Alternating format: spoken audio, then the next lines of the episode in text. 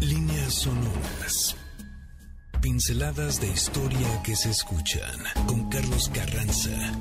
Bienvenidos. Hola, hola, hola, ¿qué tal? Muy buenas tardes, bienvenidas y bienvenidos a un programa más de Líneas Sonoras. Estamos aquí en vivo en la cabina de MBS 102.5 y es verdaderamente un gusto y un placer estar con ustedes en esta tarde del sábado primero de abril del año 2023. Y como ya es un lugar común, evidentemente se nos está yendo el año de una manera muy, muy rápida. Ya en un abrir y cerrar de ojos estamos inaugurando el cuarto mes de este 2023. Y qué mejor hacerlo que en compañía precisamente de ustedes que están seguramente escuchándonos si van yendo a algún lugar si están en un camino para ir a comer, para visitar a alguien, para llegar a sus casas. Oye, ten muy buen camino y ojalá puedas disfrutar de esta compañía mientras el tráfico, el calor y todo eso que nos va regalando la ciudad de manera cotidiana, pues los vamos sorteando con mucho ritmo y mucho sabor. Si estás comiendo, que tengas muy buen provecho y gracias por permitirnos acompañarnos en el momento de la sobremesa. Si estás trabajando, calma, calma, calma. Ya llegará el momento en el cual la jornada laboral termine y tengamos la oportunidad de mover el ritmo, de mover el cuerpo, de mover, por supuesto, todo aquello que nos permita tener una muy buena actitud en este momento del sábado y dejarnos llevar por este ritmo de Smash Mouth. Y estamos en vivo, esto es MBC 102.5 líneas sonoras, pinceladas de historia que se escuchan. El teléfono en cabina es 55 51 66 1025. Ahí está Gina, la titular de los teléfonos en este estudio para recibir tus llamadas y será un gusto, un placer que puedas comunicarte con nosotros. Recuerda que mis redes sociales son Twitter, arroba Carlos Carranza P y el Instagram. estamos teniendo aquí un problemita con eh, las cuestiones técnicas del Instagram para establecer el live, pero en un momento lo vamos a solucionar. Pero mi... Eh, arroba es Carlos Carranza y en unos segundos seguramente podremos entrar ya a la transmisión en vivo. Pero también si nos estás eh, escuchando o viendo a través de la webcam, también te saludamos en www.mbsnoticias.com. Qué gusto poder estar contigo el día de hoy. Y como, bueno, ya, ¿qué creen? Para un gran porcentaje de la población de este país, ha llegado el momento de declarar a todas voces esa palabra mágica que seguramente va a hacer latir sus corazones de una manera diferente. Y no, no es quincena, es precisamente las vacaciones. Estamos aquí ya sobre la tabla de surf. Muy bien, estamos surfeando ya la ciudad. Vamos a dejar pronto este espacio. Así es que qué bueno que estamos ya aquí disfrutando del buen humor que nos puede regalar el inicio de la temporada vacacional. Amigas y amigos pequeños, chicas, chicos que han dejado ya en una pausa el ciclo escolar Tómenlo con calma, son dos semanas largas, van a tener toda la posibilidad de disfrutar, de descansar, de divertirse, pero vámonos despacio, vámonos con calma para que, como decía mi abuelita, no se aproveche perfectamente el día. Y como nos vamos a poner un poco en tono con el tema de esta semana, pues estuvimos nosotros buscando un tema que pudiera también pues sumarse a esta idea de lo que va significando la celebración cristiana, pero no vamos a hablar propiamente de la religión, no, sino estaremos abordando un tema que a todas luces puede ser, eh, puede despertar como ciertas eh, suspicacias, porque hablar de los castigos, hablar de las consecuencias bajo ciertas reglas, bajo ciertas leyes, en ciertos lugares y culturas en diferentes momentos del tiempo, pues por lógica puede despertar más que eh, el interés, también puede ser algo que, lleve al morbo, ¿no? Como por ejemplo, o a las leyendas negras, como eso que nos puede invitar a pensar que, por ejemplo, la Inquisición española era terrible, era verdaderamente oscura, y cuando nosotros vamos entendiendo y estudiamos cada vez más lo que implicaba todo el desarrollo de instituciones como, insisto, la Inquisición,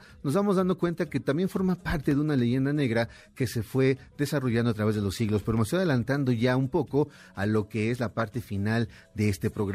Lo que sí es que durante el día de hoy hablaremos de algunos castigos, algunos complejos, unos más sencillos, pero que todos de una forma u otra tienen una repercusión de lo que nosotros entendemos como las expresiones culturales, pero sobre todo las expresiones artísticas y en especial, claro, la literatura. Sí, sí, sí, estamos aquí en la pista número 3 ya bailando, por supuesto, todos gozando y disfrutando de esta tarde y vamos a comenzar ya con el tema.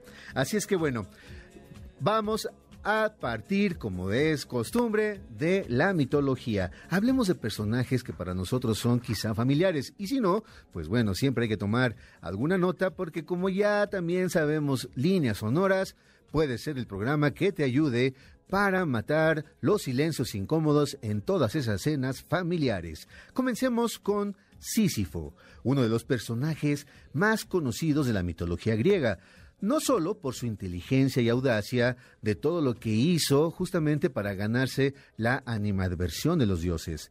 En realidad se le conoce por el famoso castigo que por toda la eternidad tiene que estar cumpliendo y llevando a cabo. Sísifo fue, según la mitología, el fundador de la ciudad de Corinto, esposo de Mérope, es decir, el yerno de otro gran personaje llamado Atlas. Pues bueno, Sísifo era muy reconocido por su astucia y habilidad para el engaño, la avaricia y conseguir casi lo que fuera bajo las estrategias y todos los engaños posibles. Él solamente quería lograr su propósito. Pues resulta que su castigo tiene una estrecha relación con una de las tantas fechorías de Zeus, quien había raptado a la musa Egina. Zeus entonces había raptado a Egina, y una de las versiones apunta a que Sísifo le dijo a Río Asopo, que era el padre de Egina, que Zeus había sido quien se llevaría eh, muy lejos a su hija. Entonces lo acusó. ¿Con qué propósito? Ya lo iremos viendo. Pero entonces Sísifo fue con el chisme y decirle, oye, resulta que Zeus fue realmente quien se llevó a tu hija.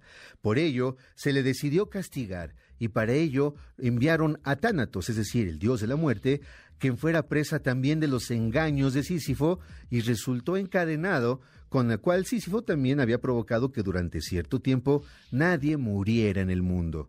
Esa situación duró hasta que Ares logró rescatar a Tánotos.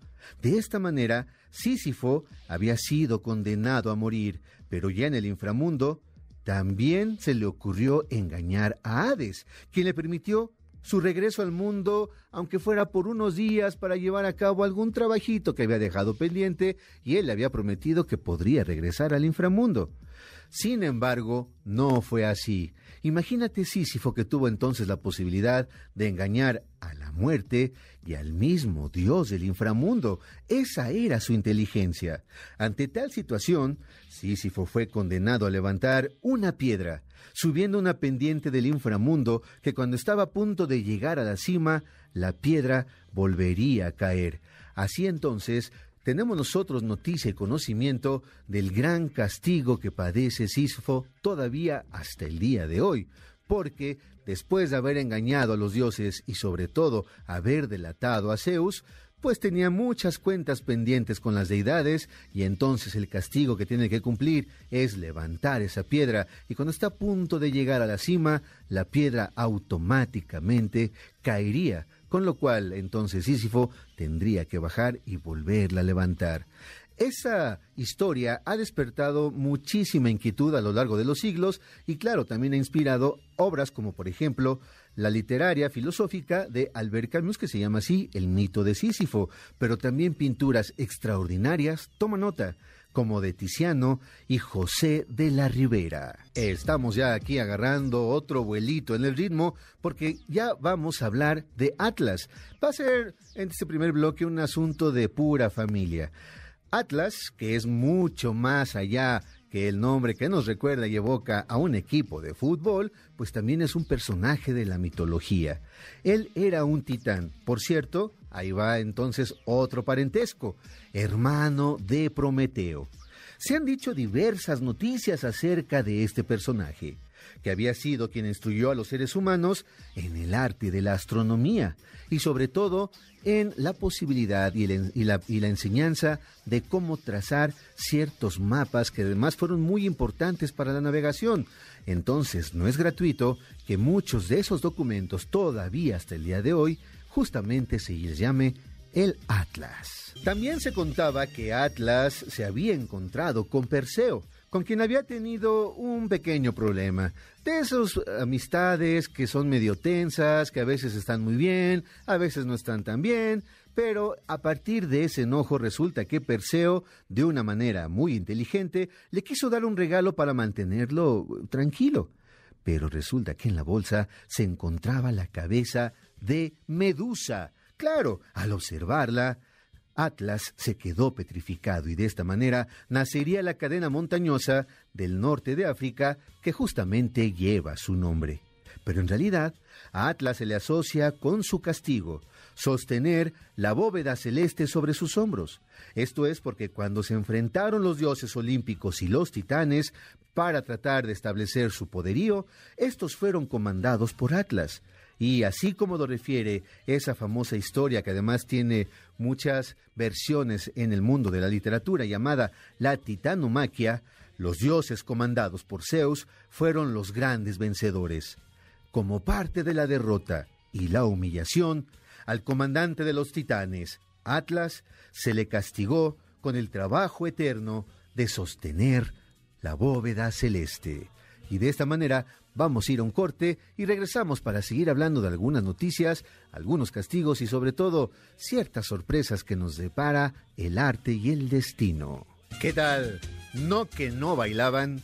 Así está la apuesta por el ritmo, el sabor y sobre todo el tener la presencia de la música siempre aquí en líneas sonoras es de lo más, de lo más relevante e importante, porque nos permite justamente platicar de una manera distinta acerca de diferentes temas, de la cultura, de la literatura, de la historia, de la ciencia, de todo aquello que nos permita siempre contribuir a conocer cada vez más esos logros, la creatividad, el poder que puede existir en la mente humana para llevar a cabo grandes obras, por minúsculas que sean, pero que pueden transformar la manera de cómo entendemos los diferentes temas que nos ofrece la propia vida. Te recuerdo que estamos aquí en vivo en MBS 102.5, teléfono en cabina 55 51 66 1025, mi Twitter arroba Carlos Carranza P y el Instagram arroba Carlos Carranza.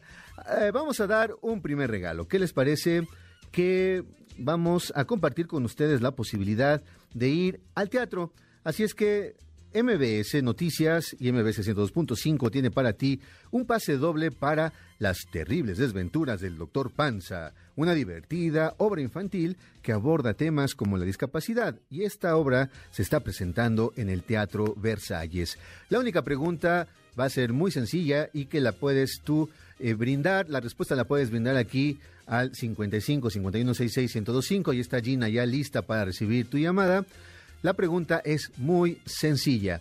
Que nos digan cuál fue el martirio que sufrió el santo llamado San Ángel. Así de sencillo. Así además es uno de los barrios más importantes y emblemáticos de la Ciudad de México y es muy fácil encontrarlo porque además hay muchísimas referencias artísticas acerca de este santo que fue muy famoso a lo largo de la historia cultural y no solamente del cristianismo sino también de la pintura. Así es que retomamos nosotros ya nuestra temática. ¿Qué te parece que dejamos nosotros el suspenso de la familia que comenzamos eh, desarrollando con Sísifo? Hablamos ya, por supuesto, de Atlas y cerremos la pinza del mundo de la antigüedad con Prometeo. Prometeo, que nos recuerda, por supuesto, la tragedia de Esquilo llamada así, Prometeo encadenado y que es una de las figuras también emblemáticas cuando se habla de la ciencia, de la posibilidad del ser humano de desarrollar las diferentes disciplinas científicas que nos ha llevado precisamente a a la luna, a descubrir eh, medicamentos, a establecer, por ejemplo, las vacunas, muchas cosas que tienen que ver justo con el desarrollo científico. Pues Prometeo es el símbolo de esta posibilidad que nos, da, que nos dio la antigüedad para comprender de dónde podía venir ese dominio del conocimiento. Prometeo encadenado entonces es la obra, es la tragedia escrita por ese gran autor de la antigüedad llamado Esquilo. A este titán, que era hermano de Atlas, como lo hemos mencionado, se le reconocía como una entidad amigable con los seres humanos, por su gesto de haberles regalado, de haberles brindado el dominio y el conocimiento del fuego, además de los principios de la metalurgia. Si tú te das cuenta y empiezas a echar un, andar un poco la imaginación, te darás cuenta de cómo ya los griegos entendían todo lo que podía existir detrás del dominio del fuego. Y claro, todo lo que implicaba el conocimiento de lo que en su momento fue la edad de hierro y que también derivó en toda esa posibilidad de la metalurgia como parte también del desarrollo civilizatorio. Casi todas las mitologías antiguas apuntan a que los dioses eran quienes tenían el conocimiento único, el conocimiento total y exclusivo. Difícilmente los hombres tenían entonces esa posibilidad, si no era precisamente porque existieron dioses, como en este caso Prometeo, que les brindaron esa opción, el hecho de conocer y desarrollar sus propias técnicas. Esa facultad entonces le permitió a los seres humanos irse distinguiendo como civilizaciones que iban alcanzando diferentes estadios en cuanto a su civilización, su cultura y por supuesto la manera de cómo se iban vinculando con otras sociedades y con el conocimiento mismo y claro, con los dioses. Estos aspectos habían sido entonces lo que permitió mirar a Prometeo como parte de una traición que sufrieron los dioses. Así Zeus decidió castigarlo encadenándolo a una roca para que todos los días, durante la eternidad, sus entrañas fueran devoradas por un águila durante el día. Y en la noche, esas entrañas se reconstituyen para que en unas cuantas horas vuelvan a ser devoradas por esas águilas. Y entonces imagínate el sufrimiento de este titán, cuyo único pecado y cuya única falta fue brindarles a los seres humanos el conocimiento, aunque a muchos quizás les cuesta trabajo todavía entenderlo. ¿A alguien de ustedes les dan miedo las arañas? A lo mejor pues pueden ser de esos esas pequeñas criaturas que les pueden causar terribles conmociones, gritos, etcétera, pues las arañas pueden tener su lado también cultural y su lado histórico. Vamos a hablar de un personaje llamado Aracne. Ella era una mujer de las más famosas porque era una extraordinaria tejedora, quizá la mejor de su época. Y otra de las grandes tejedoras de la mitología era la diosa Minerva. Entre ambas surgió una disputa por establecer quién tenía la supremacía, quién dominaba mejor ese arte del tejido. La gente entonces se encargó también de azuzarla, se encargó de hacer más grande este pleito entre Aracné y la diosa Minerva. ¿En qué sucedió inmediatamente? Pues se pactó un reto para definir y zanjar del todo esta discusión. Mientras Minerva entonces tejía las grandes historias de los dioses, narrando los logros de todos los dioses olímpicos, Aracné narraba los pecados y las faltas de los dioses hacia los seres humanos. Si te das cuenta entonces, el pleito estaba llegando a niveles que tenían, claro, un fin terrible. La belleza del tapiz de Aracné había sido superior según los jueces de ese momento, ante lo cual Minerva no pensaba perder con esa facilidad. Difícilmente un dios iba a perder.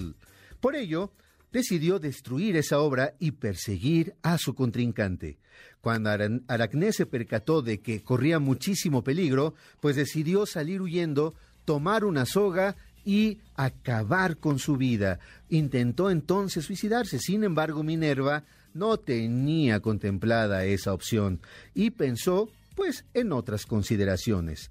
Tomó la decisión de convertirla en una araña, cuyo castigo sería precisamente tejer y tejer y tejer durante toda la eternidad.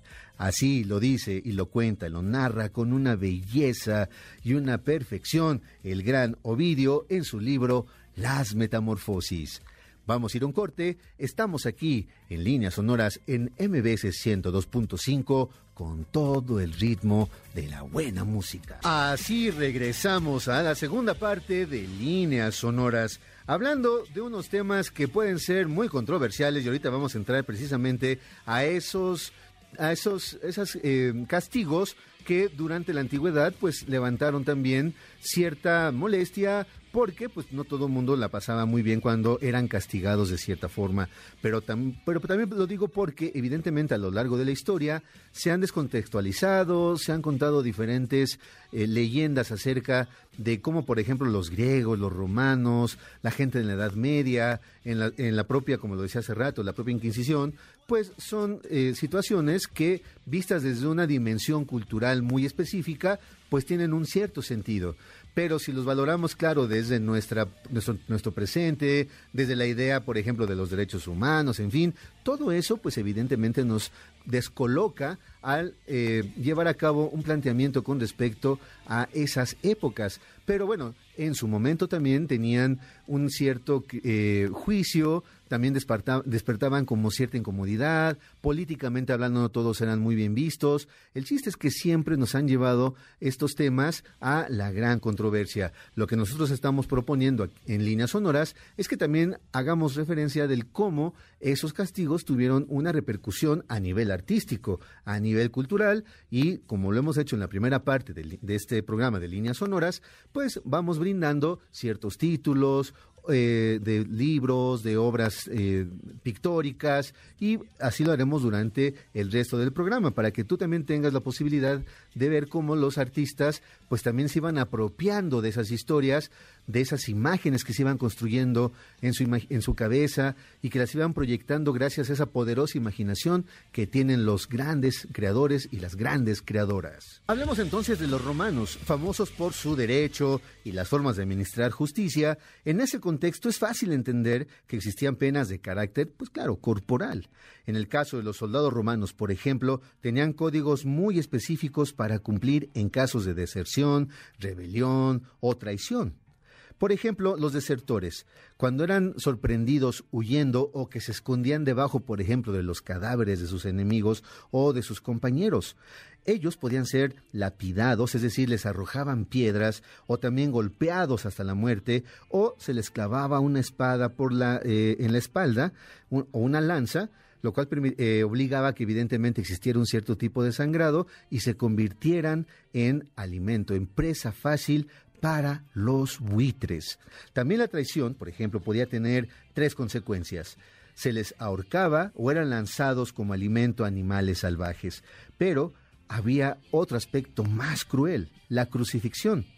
Esto era una de las máximas penas capitales para los romanos, porque además ellos morían sin estar en contacto con la tierra, lo cual simbólicamente era de lo más importante cuando se trataba de viajar al inframundo. Vamos a hacer un paréntesis porque resulta que esta canción es de las favoritas de toda la producción de líneas sonoras. Así es que esto es SOS de ABBA. Más de uno va a estar diciendo, están hablando de castigos, pero se la están pasando muy bien en esta tarde. Y pues ni modo, esa es la apuesta de líneas sonoras, porque no tenemos por qué sufrir todos. Bueno, ¿han ustedes oído hablar de, eh, de lo que eran, por ejemplo, unos castigos que ocupaban un lugar especial. Así lo ha planteado eh, Muriel, un, gran estudioso de la Universidad de Granada, que se ha dedicado durante años a establecer y a sistematizar lo que implicaba el castigo corporal en la antigua Roma.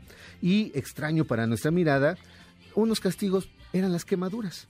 Dependiendo de las penas que se tenían que cumplir, se podían llegar a quemar todo el cuerpo con láminas de hierro al rojo vivo o solamente en ciertas partes con, una, con un fuego de una especie como de lámpara. Y bueno, también contaban aquellas quemaduras que se producían si el castigo merecía, era, merecía ser sentenciado a estar expuesto en una pira todo el cuerpo tenía que estar ahí. Entonces también las quemaduras eran parte de los castigos que podían infringir los romanos. También existían, por ejemplo, otro tipo de castigos como la asfixia, la amputación y otros tantos más. Pero hay uno que llama poderosamente la atención, el suplicio de Mesencio. Este consistía en atar a las personas que eran quienes purgaban un tipo de condena a los cadáveres de otras personas. Así lo dice, por ejemplo, Virgilio en su obra llamada La Eneida. Eh, la cita es textual. Dice lo siguiente. Me atreveré a contarte aquellas espantosas matanzas los actos salvajes del tirano Mesencio, que los dioses los hagan recaer sobre él y sobre todos los de su raza. Llegaba incluso a atar a los vivos con los cadáveres, manos contra manos, bocas contra bocas, y aquellos seres sometidos a una nueva clase de suplicio, chorreando sangre corrompida, morían lentamente en aquel miserable abrazo. Otro castigo que no es tan frecuente escucharlo, pero que tiene su lado curioso, pero también su lado muy, muy cruel. Metían a los condenados en los vientres de los bueyes con la cabeza afuera, eso sí, y los cosían, es decir, metían a los condenados y cosían al cadáver de los bueyes ellos les daban entonces así de comer, los hacían dormir ahí, no los dejaban salir para nada. Imagínate lo que podía ocurrir dentro del cuerpo en descomposición de ese animal. Todo lo que ocurría entonces lentamente lo están imaginando y claro, eso era precisamente el condimento especial de semejante castigo.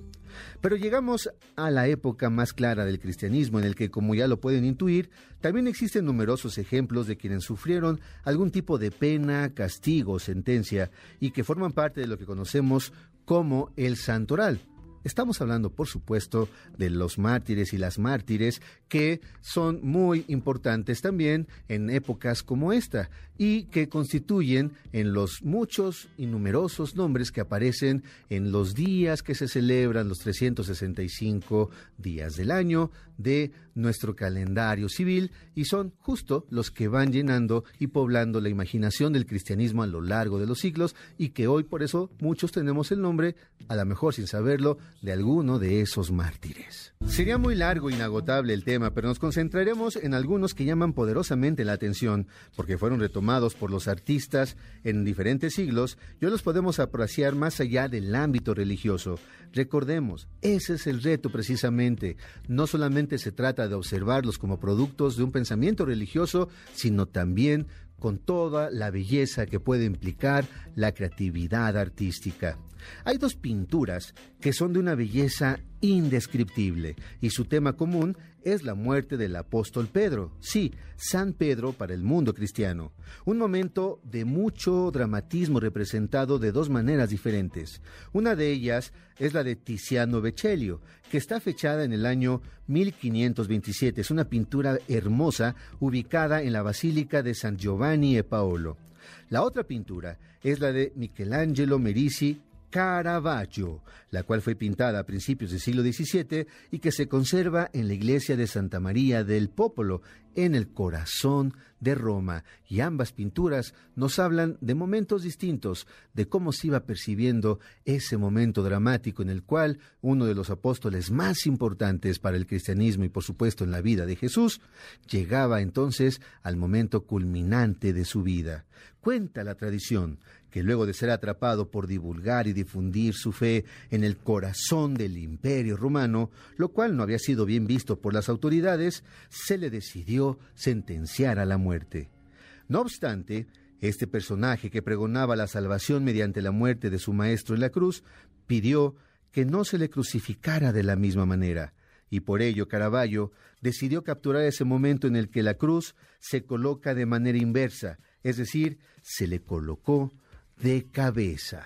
Vamos a dejar aquí un suspenso con el ritmo de esta música, porque regresaremos para hablar también de otro mártir de la época, otro apóstol, pero que derivó también en el nacimiento de una ciudad y de toda una tradición literaria, cultural y artística que todavía hasta el día de hoy es muy vigente. Vamos a hablar de Santiago Apóstol. Esto es Líneas Sonoras y estamos en MBS 102.5. Estamos de regreso ya aquí en Líneas Sonoras ahora ya con canciones más conocidas que forman parte de los repertorios de esas fiestas de los 80s y 90s y que todavía el día de hoy, por supuesto, se siguen escuchando y bailando en toda fiesta que se respete. Te recuerdo que tenemos un pase doble para las terribles desventuras del Dr. Panza, una divertida obra infantil que aborda temas como la discapacidad y esta obra se está llevando a cabo en el Teatro Versalles. Y también tenemos un pase doble para Cinépolis en formato tradicional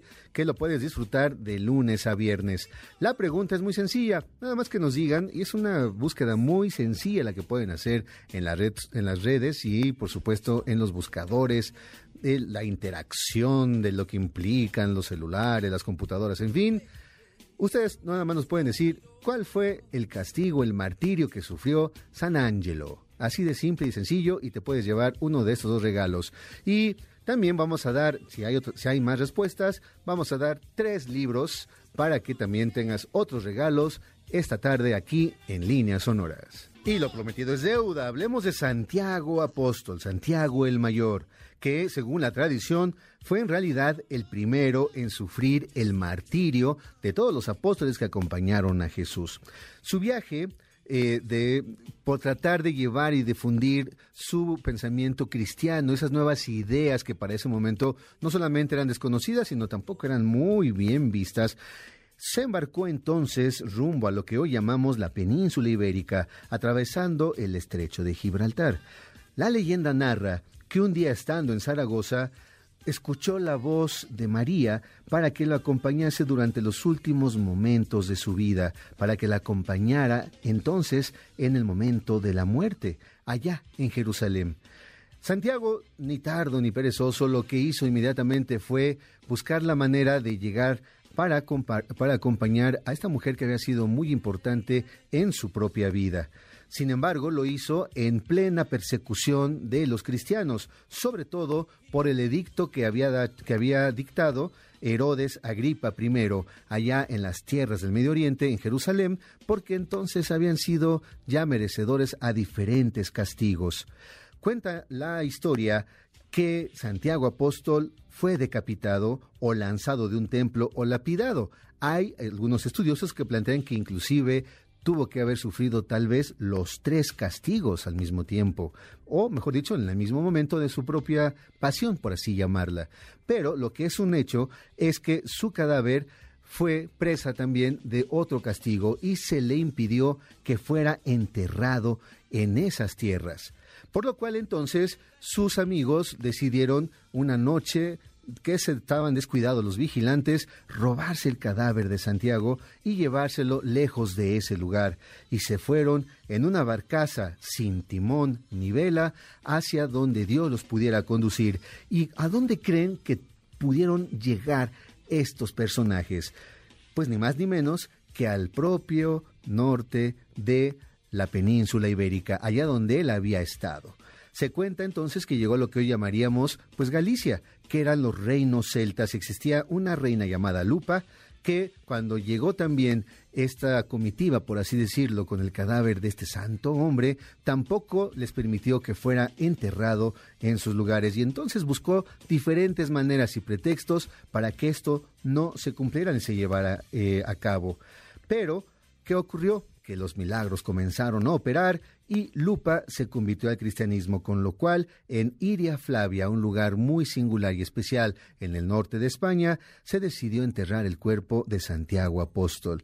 Se edificó un mausoleo que eh, a la postre sería justamente una de las pistas que determinarían que ahí había sido enterrado este apóstol y que era también el momento y el lugar indicado para levantar un templo en su favor. Pero ¿por qué estoy diciendo todo esto? Ya hablamos del castigo que él sufrió por andar divulgando su fe cristiana. Lo estoy diciendo porque ahí nace justo una ciudad llamada el día de hoy Santiago Compostela, porque cuando se descubrieron estos restos después de casi 800 años de haber estado en el olvido, era un lugar que estaba poblado por luces. Es el lugar entonces del campo estrellado. Santiago a la poste se convertiría en el santo patrono de España y también llegaría, ¿quién lo diría?, a América, como lo pueden decir diferentes templos construidos aquí ya en el continente americano que están dedicados justo a la veneración de este santo, como tenemos Santiago Tatelolco y otros diversos eh, templos como en Veracruz, en Chiapas y en muchos lugares de nuestro propio país. Y podemos encontrar obras de arte fantásticas dedicadas a este santo que también fue un mártir. Durante esos primeros siglos del cristianismo se fueron poblando con historias que hablaban de vidas ejemplares, es decir, personas que eran el ejemplo de esa nueva filosofía, de esa nueva religión. Cuando se trataba de hablar, narrar y estudiar esas biografías, desde una perspectiva literaria y filosófica, se les conoce como agiografías, es decir, según el origen etimológico de la palabra, Agios significa sagrado y grafía escritura. Nos habla entonces acerca de la vida, las biografías de personajes considerados ejemplares, santos, santas y que de una manera u otra han aparecido en diferentes expresiones culturales. Hablemos de un par de ejemplos. Santa Lucía, que nació en Siracusa entre el año 283 y murió en el año 304. Ella fue mártir a consecuencia de la persecución llevada a cabo por el emperador Diocleciano. Ella era hija de una familia muy poderosa de esa ciudad, que además quedó huérfana muy temprana de padre. La madre, luego de caer enferma, decidió que era el momento de comprometerla con un muchacho que tenía una simple salvedad. Él practicaba creencias paganas según desde la perspectiva del cristianismo. Pero Lucía ya había decidido dedicar su vida a Dios, por lo cual le propuso a su madre, que además estaba muy enferma, que visitaran la tumba de una santa llamada Águeda de Catania, y que si se curaba, si se obraba el milagro, le quitara el compromiso de matrimonio, lo cual, ¿qué creen? Sucedió. Sin embargo, ese muchacho no se quedaría con los brazos cruzados y la acusó con las autoridades romanas de que ella y su familia practicaban aquella herejía del cristianismo. Cuando se le pidió que hiciera sacrificios a los dioses y que de esa manera pudiera pues, de una u otra forma purgar la condena a la cual estaba siendo sometida, ella dijo que lo iba a hacer, pero a la manera cristiana, es decir, llevando a cabo acciones positivas, llevando la eh, caridad, misericordia a quienes lo pudieran necesitar.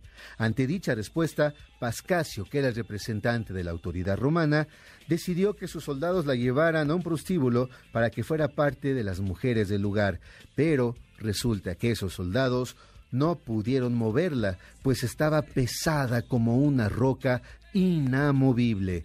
Ante dicha situación, pues también entonces buscaron otra manera de hacerla pagar por su fe. Y el castigo consistió en que pudiera padecer el aceite hirviendo en todo su cuerpo. Cuenta la leyenda también que esta mujer llamada Lucía, después de haber sido martirizada, pues había profetizado que se llevaría a cabo toda una conversión en esa zona, en esa región.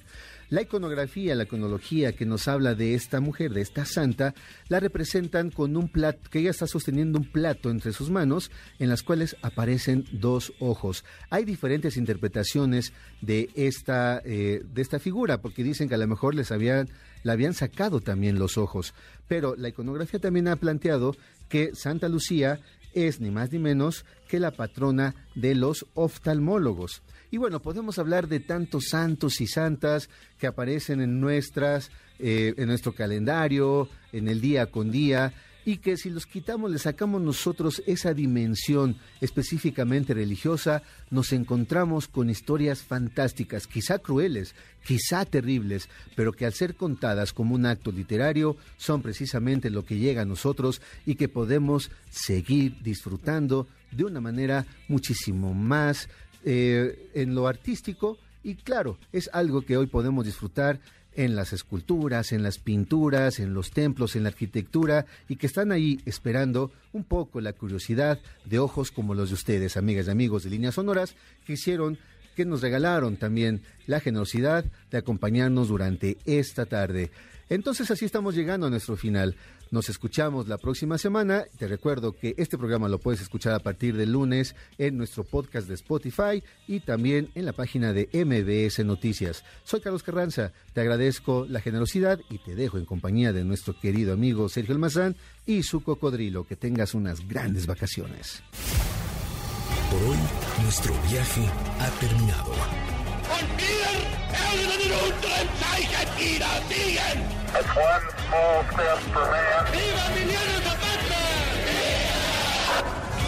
Esta máquina del tiempo volverá a despegar la siguiente semana. Los esperamos aquí, en líneas sonoras, pinceladas de historia que se escuchan. Martin Luther King 20 minutes ago died.